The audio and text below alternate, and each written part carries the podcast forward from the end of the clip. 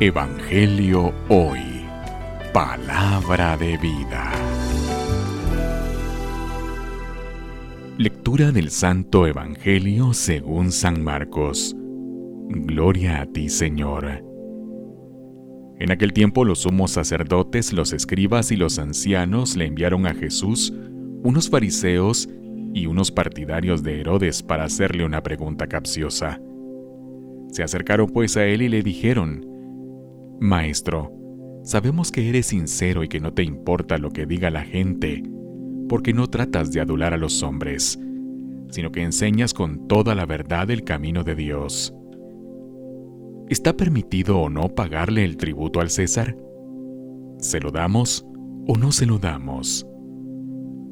Jesús, notando su hipocresía, les dijo, ¿Por qué me ponen una trampa? Tráiganme una moneda para que yo la vea. Se la trajeron y él les preguntó, ¿De quién es la imagen y el nombre que lleva escrito?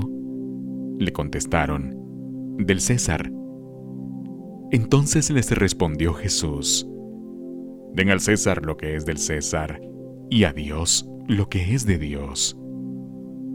Y los dejó admirados. Palabra del Señor. Gloria a ti, Señor Jesús.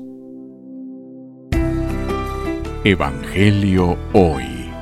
Palabra de vida.